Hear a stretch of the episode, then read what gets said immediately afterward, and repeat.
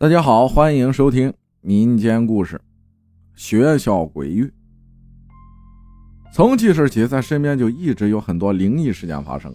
三年级的时候，一直跟着爷爷奶奶住。有一天，他们出去吃饭了，而我呢，就在家里乖乖的写着作业。这个时候，突然听到门外有很急促的敲门声，我就出去开门了。结果什么人都没有。我就继续回来写作业了。这个时候，卧室的灯突然暗了。当时本能反应就是想跑出去，因为第六感觉得再待下去一定会出事可是这个时候，门外又一阵急促的敲门声。就在这个时候，我在客厅的茶几上看到了一双红色的绣花鞋。与此同时，门外传出了我奶奶的声音，叫我开门。于是我就去了。开完门之后，我便晕倒了，然后发了三天的高烧。经过那次事件后，我家里人就带我去庙里求了这样一块护身符。有了这块护身符之后，的确觉得身体舒服很多。不过，在我五年级的某一天的时候，由于洗澡之后就把护身符给摘掉了，竟然忘记带了。然后那天上学的时候，就觉得身体很难受。像被什么东西盯着一样，像是冥冥之中注定的一样。那天被老师留堂到了五点半多，由于那个时候已经是冬天了，所以天已经全部黑了。当时走的时候，学校里面基本一个人影都没了。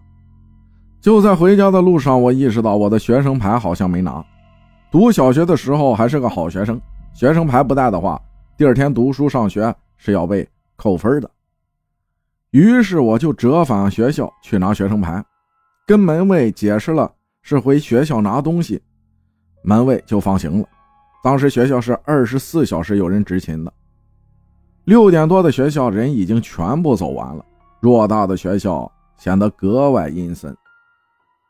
走到我们班级拿完学生牌，准备走的时候，突然听到楼梯旁边有那种下楼梯的脚步声，因为我们班级就在楼梯旁边。所以听得到，于是也不知道出于什么样的心理，我竟然鬼使神差般的走向了三楼。三楼是六年级的楼层，顺着声音我来到了六十四班门口，在一片漆黑当中，隐约能看见桌子上趴着一个人。当时我就鼓足了勇气推开门，然后开灯，对他说：“同学，怎么这么晚了还不回家？”有没有什么需要帮忙的？而这个时候，他以一种非常诡异的姿势，直扭头不转身子，这样回头看着我，对着我诡异一笑。而与此同时，莫名其妙的，班级里的所有的电风扇都打开了。而这个时候，我就意识到，我一定是遇到什么不好的事情了。而这次，我并没有第一次那么慌张。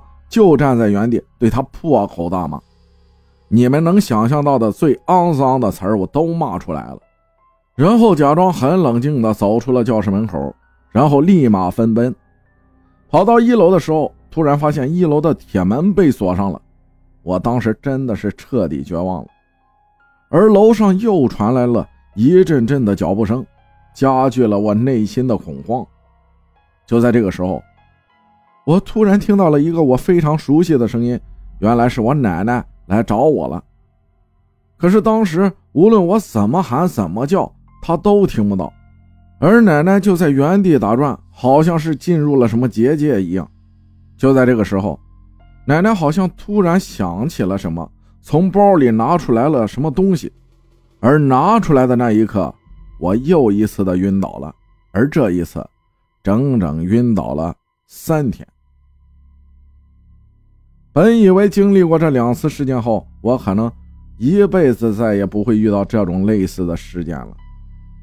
但在五年级暑假的时候，我去了一座叫东禅古寺的地方，拜为俗家弟子。第一次进到庙里，看到那些佛像的时候，并没有觉得很神圣、很庄严，反而觉得有一股说不出来的感觉，觉得他们好像无时无刻在盯着我看一样。师傅说这是孽障太深，于是我就在庙里开始了为期七天的打七。